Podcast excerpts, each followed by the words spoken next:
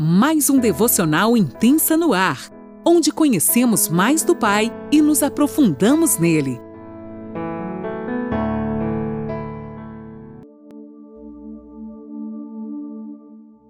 Oi meninas, meu nome é Camila, eu sou casada, tenho 43 anos e me senti honrada quando a Lani pediu o áudio do meu testemunho, esse que quero compartilhar com vocês aqui.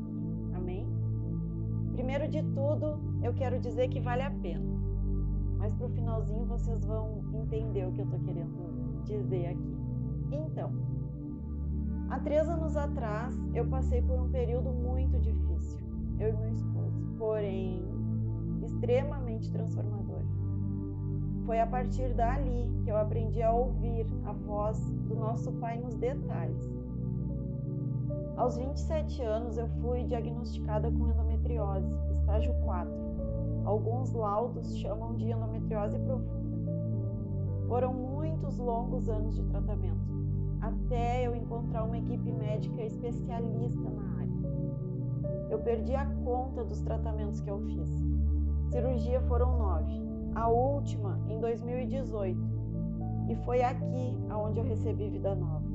E é sobre essa vida que eu quero compartilhar com vocês. Vou tentar resumir um pouquinho. Aos 34 anos, o desejo de engravidar tomou uma proporção maior. Só que ao mesmo tempo, os diagnósticos que eu recebia, eles tornavam esses desejos cada vez mais distantes. Então, eu comecei a viver um conflito interno, tentando, querendo entender qual era a vontade do Senhor para minha vida. Eu fui muito ministrada, foi um período transformador. Eu fui cuidada e amada durante esse tempo.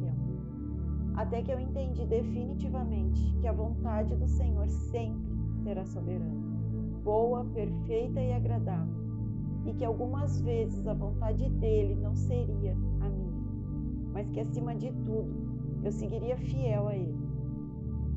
A endometriose impediu que eu gestasse, mas também possibilitou a descoberta de um relacionamento de amor genuíno com o Pai, inimaginável e inegociável.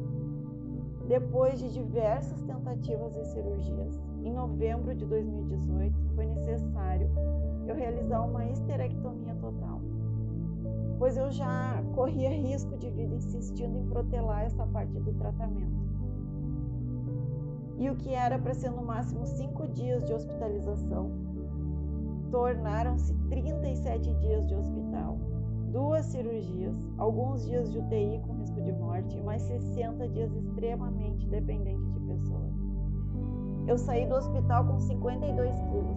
Eu não conseguia caminhar sozinha, só com auxílio de alguém.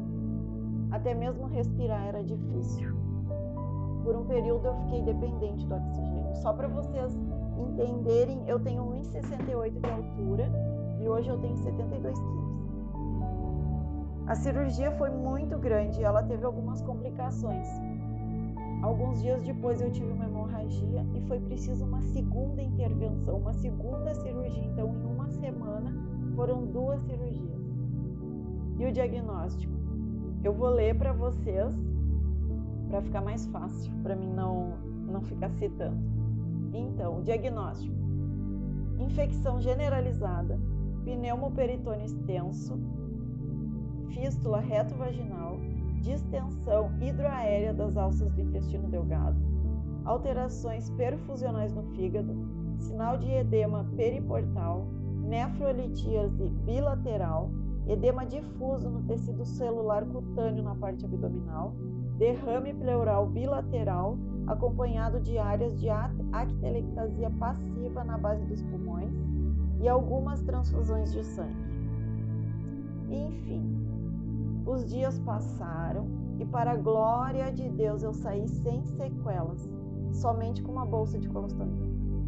No início, eu confesso que foi difícil, mas eu aprendi a conviver sem problema algum.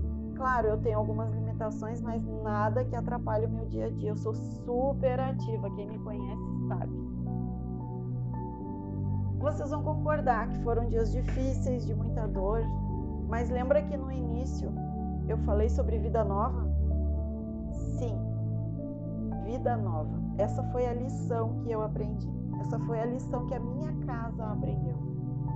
Nós descobrimos, eu e meu marido, amigos, verdadeiros amigos, mais chegados que irmãos, que nos sustentaram em oração e nos ajudaram de diversas formas, nos dando um suporte que certamente só poderia vir do Senhor.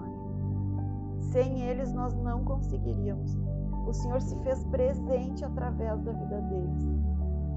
Meus pais também aprenderam a ser enfermeiros, cozinheiros, motorista, fisioterapeuta, entre outras várias profissões que nem eles imaginavam que conseguiriam.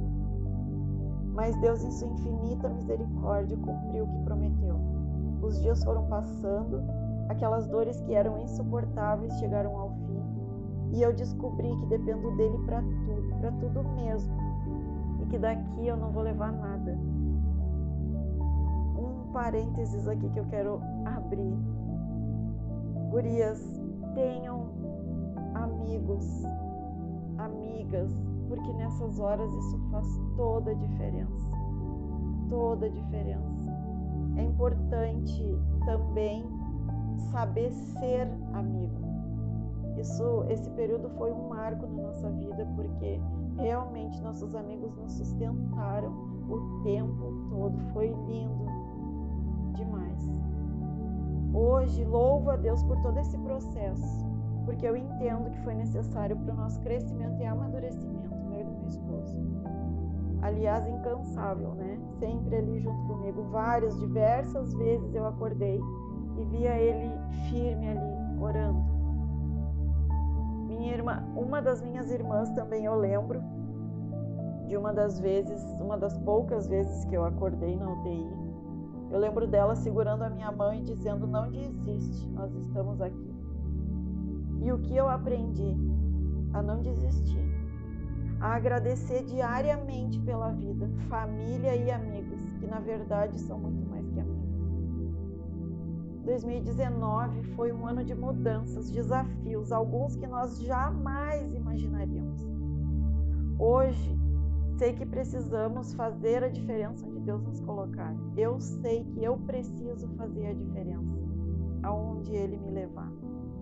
Eu quero compartilhar desse amor tão puro e verdadeiro que eu recebi e eu sei que vem, que veio e que vem dele.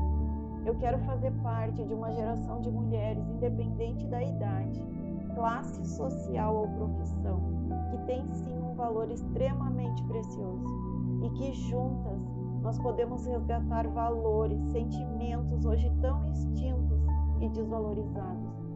Mulheres, mães apaixonadas por suas famílias, por seus lares repletos de amor, onde se sentem felizes e confortáveis ao preparar uma refeição para sua família.